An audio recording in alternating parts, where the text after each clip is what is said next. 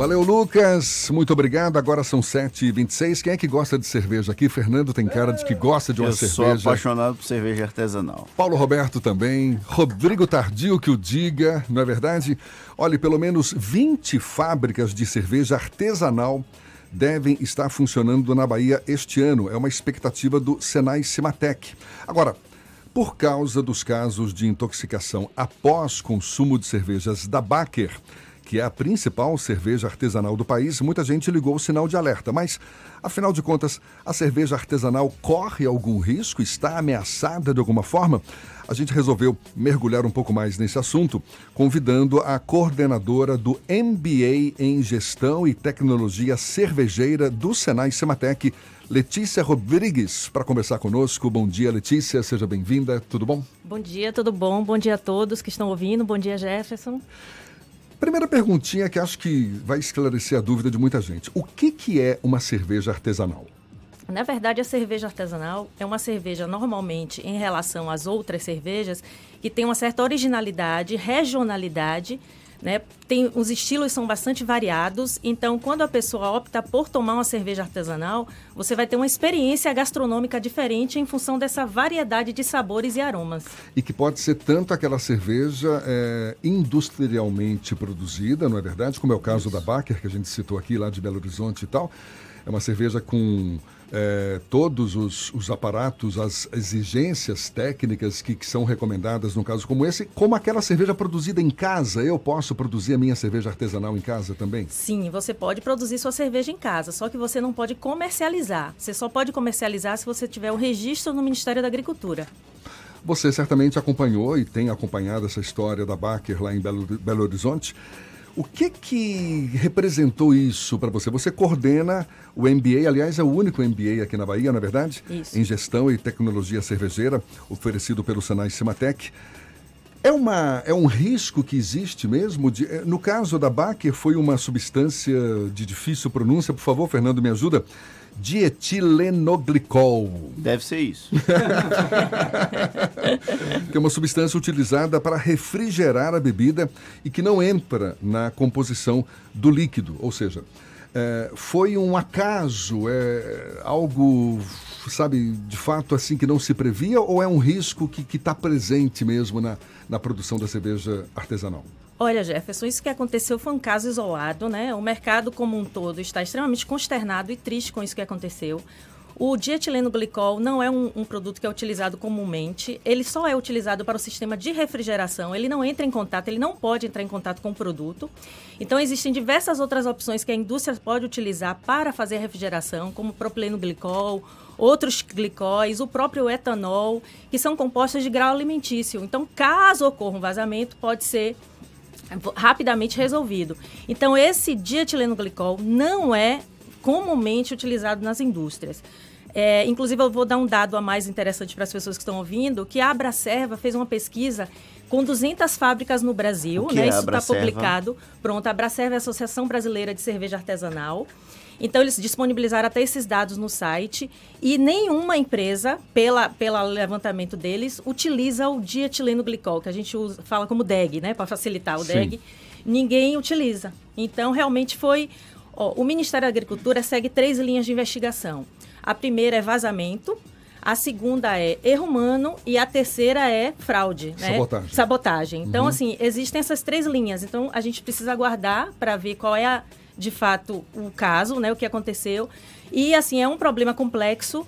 É, eles precisam embasar esse processo, tem que ter muita evidência e tem que ir realmente passo a passo. Por isso que está demorando. Agora, esse chamado DEG não é utilizado normalmente pelas não é fabricantes. Por quê? Porque representa um perigo a mais? Isso, porque ele é um composto extremamente tóxico. Então, ele não, não deve ser utilizado por conta disso. E a Baker, sendo a maior cervejaria artesanal do país, não, não deveria estar atenta a isso? É, ela informou que usava o monoetileno glicol, né? Mas infelizmente foi verificada a ocorrência do dietileno. A toxicidade do mono é muito menor do que a do, do DEG, né? Mas ainda é, é tóxico o mono? O mono também é tóxico, só que tem uma toxicidade menor do que o, o, ideal é não utilizar nenhum dos dois. A Abracerva, né, normalmente citando o órgão que é de referência no Brasil aí para cerveja, já mandou um comunicado para todas as indústrias pedindo para que não utilizem o DEG e o MEG, né? Nem o mono, nem o DI. Ah, o, o mercado de cerveja artesanal está em franca expansão aqui no Brasil. E essa aposta do Senai Cimatec é aproveitar esse momento de expansão das cervejas artesanais. A gente vê no, nas prateleiras as cervejas premiums, as cervejas que fogem do padrão, um pouco de cerveja até gourmet, digamos assim. É, é uma aposta nesse mercado em expansão? Exatamente, exatamente. A gente fez uma pesquisa de mercado, né? A gente viu que era um mercado que estava em expansão e é um, um após que não tem na região norte e nordeste, não existe. A referência que a gente utilizou foi do, foi do sul. Então aqui precisava, porque a gente precisa capacitar esse mercado cervejeiro, né? Isso, por exemplo, que aconteceu, vai gerar, vão gerar normas, controles diferentes do que existe hoje, com certeza. E isso requer normas também mais rígidas, mais rígidas, fala, é? exatamente. É, é, eu acredito que vai acontecer isso. Então, a gente precisa capacitar esse mercado cervejeiro, né? Tem muitos, muitas indústrias, né, na região. Tem alguns cursos que a, que a gente procura na internet. Eu mesmo, eu sou interessado na questão de cervejaria artesanal. E aí eu já procurei, tem cursos de mestre cervejeiro, cursos de aprenda a fazer sua cerveja em casa, tem até tutoriais na internet. É, realmente vale a pena investir nesses cursos que não tem algum tipo de reconhecimento formal? Existe uma forma de você buscar, olha, esse curso é bom, como é que funciona isso? Olha, depende do seu foco. Por exemplo, o foco do Senai Cimatec com esse curso de, do, de MBA é formar especialista no mercado cervejeiro. É uma excelente opção.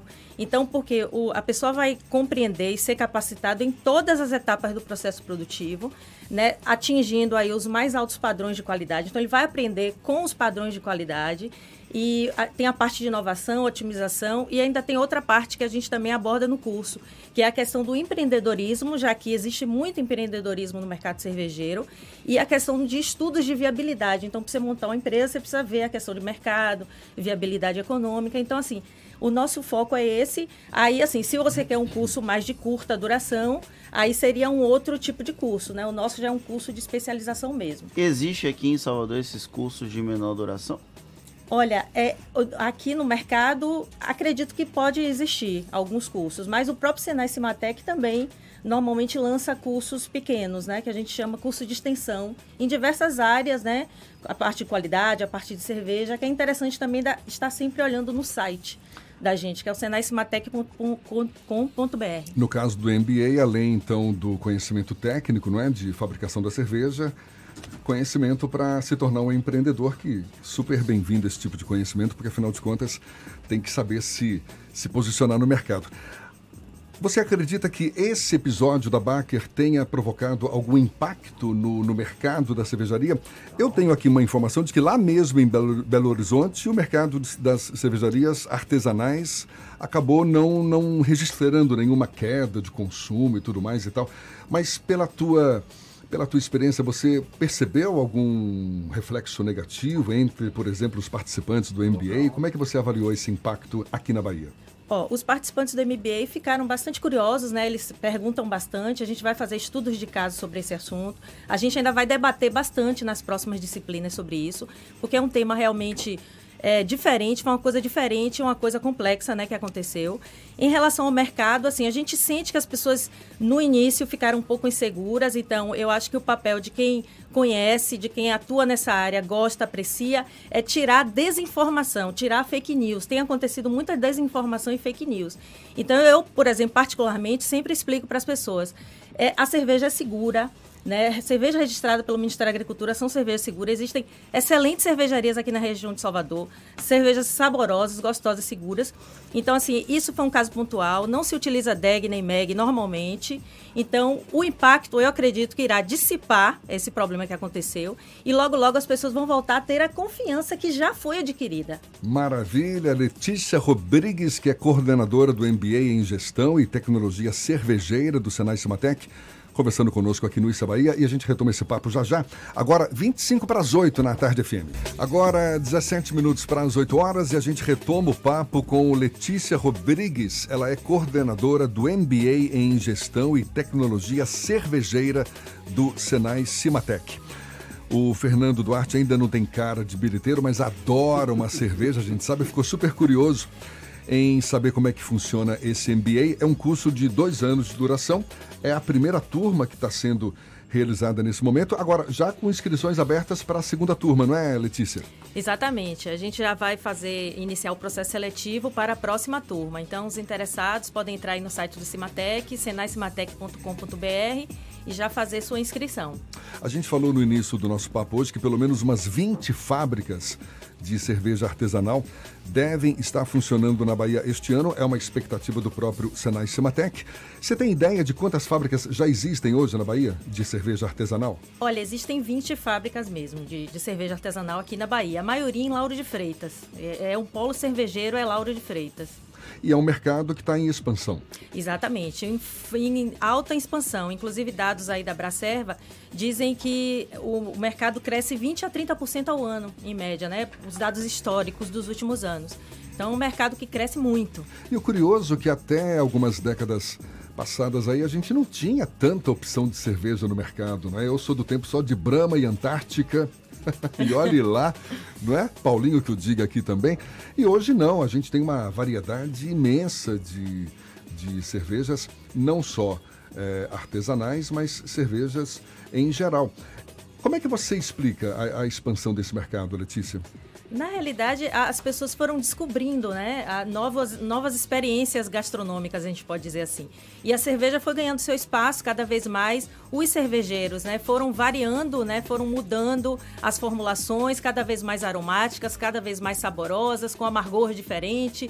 Que aqui na Bahia a gente tem muitas cervejarias que trabalham com esse alto nível de qualidade aí de cerveja.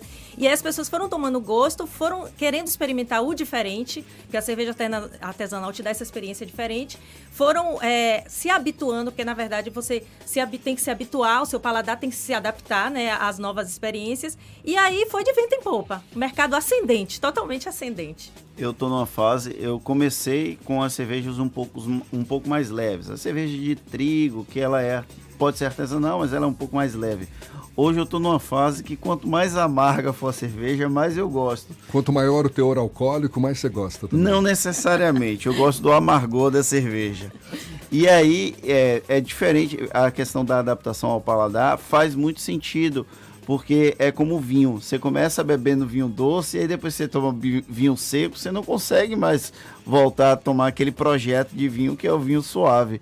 Com as cervejas, hoje para tomar uma cerveja Pilsen normal é muito difícil, porque a gente já acostumou o paladar ao puro malte, a uma questão da melhor qualidade, uma melhor, um refino melhor no, no processo de fabricação da, da cerveja. Então, é, no, é, é, completamente hábito. É, Enquanto como... você não tiver o hábito, você realmente vai ter resistência. Mas a partir do momento que você cria o hábito, aí você vai longe e você passa a degustar a cerveja é e como não a Letícia beber. falou, não é? A gente tem que se habituar, não é? Exatamente. A, porque são experiências muito diferentes. Diferente. Eu também já, já tive a oportunidade de experimentar algumas artesanais. Isso aqui é cerveja? Né? Até se você se pergunta. Na, na Chapada Diamantina tem algumas cervejas artesanais também, tem, não é? Tem, tem, tem. Exatamente. São variadas as os Você falou que é Lauro de Freitas hoje que é, concentra. Hoje o polo é. O polo, mas Existem algumas experiências pelo interior do estado aí, não é? Sim, existem, existem variedades grandes e, e, é muito interessante você sentir esses novos aromas, esses novos sabores. É realmente uma experiência que marca, é marcante. Muitas vezes você correlaciona com alguma outra coisa, com algum fato, com sua infância, com né, alguma coisa. Recentemente a gente recebeu o secretário estadual da Agricultura? Não, desenvolvimento Regional, Regional SDR. exatamente isso. Josias Gomes. Josias Gomes, sobre a, a, economia solidária, não é? Em que muitos produtos do interior do estado estavam sendo expostos na Fenagro, isso. não é isso? Durante a Fenagro. E aí a gente foi presenteado, inclusive, com uma cerveja feita de umbu. Não é verdade? Eu já tinha tomado cerveja de umbu, ela é bem gostosa. Totalmente diferente do que a gente está acostumado isso. pelas esquinas da vida aí, não é? É por isso que eu falo que a cerveja artesanal ela carrega muito nela a questão de regionalidade. Então, essa cerveja de licuri, de umbu, então isso é característica de regionalidade mesmo, que te leva lá, né, experiências lá longe, né, com várias, vários fatos da sua vida. Quais Tem os... alguma cerveja que você goste mais? Olha, eu gosto de vários estilos. Gosto muito da cerveja de, de trigo. Gosto muito da ale, de modo geral, né? As, as, as cervejas ale. E em último caso, eu tomo Pilsen. Assim, Peraí, explica aí. Cervejas Zale. É, Ale. é, ale, que é as Ale. APA, IPA, que é, é as cervejas com estilo mais lupulado, né? Mais encorpada. Ah, especialista em cerveja, né? Tá falando, é isso aí. Eu adoro IPAs em geral. Isso, IPAs e APAs, né? Eu, eu gosto. Quais são os pré-requisitos para participar desse MBA no Senai Cimatec, Letícia? Isso, o MBA, o pré-requisito é você ter a nível superior, não importa a área, né, que você tem esse nível superior, mesmo porque o mercado de cerveja artesanal é multidisciplinar, né? Então tem pessoas de várias várias formações. Então a gente tem no curso, por exemplo, administradores, a gente tem farmacêutico, a gente tem engenheiro. Então é um mercado que está aberto a todas os- as profissões. E, tá, e, e é prático ao mesmo tempo, não é? Isso, ele é teórico e prático. A gente tem práticas de laboratório, a gente tem práticas em planta cervejeira, porque a gente tem hoje o Cimatec Park, né, que você até estava no vídeo institucional. Ah, tá lembrando que eu fui garoto propaganda Foi garoto Senai propaganda. Exatamente, ficou maravilhoso o Ah, vídeo. obrigado. E é, lá a gente tem uma planta cervejeira, uma planta para 100, li- mi- é, 100 litros de O visual produção. ajudou bastante pro vídeo ficar bonito, tá, Jefferson? Ah, eu sei que você gostou, Fernando. Obrigado, eu sei que você gostou. Então, os alunos vão ter toda essa experiência prática, tanto no Cimatec Park, quanto no próprio Senai Cimatec, quanto no Senai Dendezeiros. Peraí, você falou que lá tem uma, é uma planta cervejeira? Isso, uma Está planta sendo que... cultivada lá no. no- Ah, Não, não, Planta Não, não, não, Fabril! Ai. Planta Fabril! Ai, ai, ai, não, mas peraí. É uma É segunda-feira, O ok. especialista aqui não sou eu. Claro, uma planta industrial. Industrial, Uma planta isso. industrial. não é a Isso, planta, planta cervejeira. Mas que planta é essa, né? Você queria um em casa, né? Ai, ai, ai, essa não podia. Por favor, pode reservar aí pro fim de ano. Fim de ano vai demorar muito. Então lá a gente tem realmente todas as etapas do processo. Aí lá tem desde a moagem do malte, aí passa pela etapa, etapa de braçagem ou mosturação, a gente tem o tanque lá de braçagem, a gente faz a recirculação, a filtragem desse mosto, depois ele passa para fermentação e aí tem o invase. Então a gente consegue fazer todas as etapas, só que em pequena é, capacidade, que é 100 litros, né? Mesmo porque não tem sentido eu estar fabricando altos volumes se é para o curso, né? E as pessoas gostam do que bebem? De- feito lá, Sim. feita lá. Não, como o curso começou agora, a gente ainda vai estar desenvolvendo algumas formulações. eu prometo que eu aviso. Por favor, né? Coloca uma mesinha lá Isso. pra gente conhecer a planta que não é essa cultivada, pelo É, amor de sim, Deus. sim. Seria uma boa ideia também. Letícia, muito obrigado. Letícia, coordenadora do MBA em Gestão e Tecnologia Cervejeira do Senai Sematec. Letícia Rodrigues, dê só mais é, uma informação aí.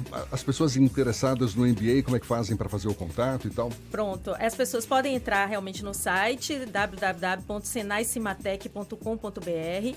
É, lá é possível fazer a inscrição, tem os dados também para entrar em contato. Qualquer dúvida também, as pessoas podem se dirigir ao próprio Senai Cimatec. A gente tem lá a central de atendimento, que é lá perto da entrada mesmo dele. E lá as pessoas podem dar informações, lá é feita, pode ser feita a matrícula, né? Lá é feita a matrícula, mas inicialmente é preciso fazer a inscrição pelo próprio site no curso. E a gente está à disposição, eu lá no Senai Cimatec, tem um colega Carlos também, que faz parte da equipe aí de coordenação. Então a gente tem uma equipe grande que pode dar apoio aí nessa questão do MBA. Nada que uma cervejinha, não é? Numa mesinha de bar não resolva. Muito obrigado, Letícia. Eu que agradeço em nome aí do Senai Cimatec. Tá certo, agora sete minutos para as oito na tarde FM.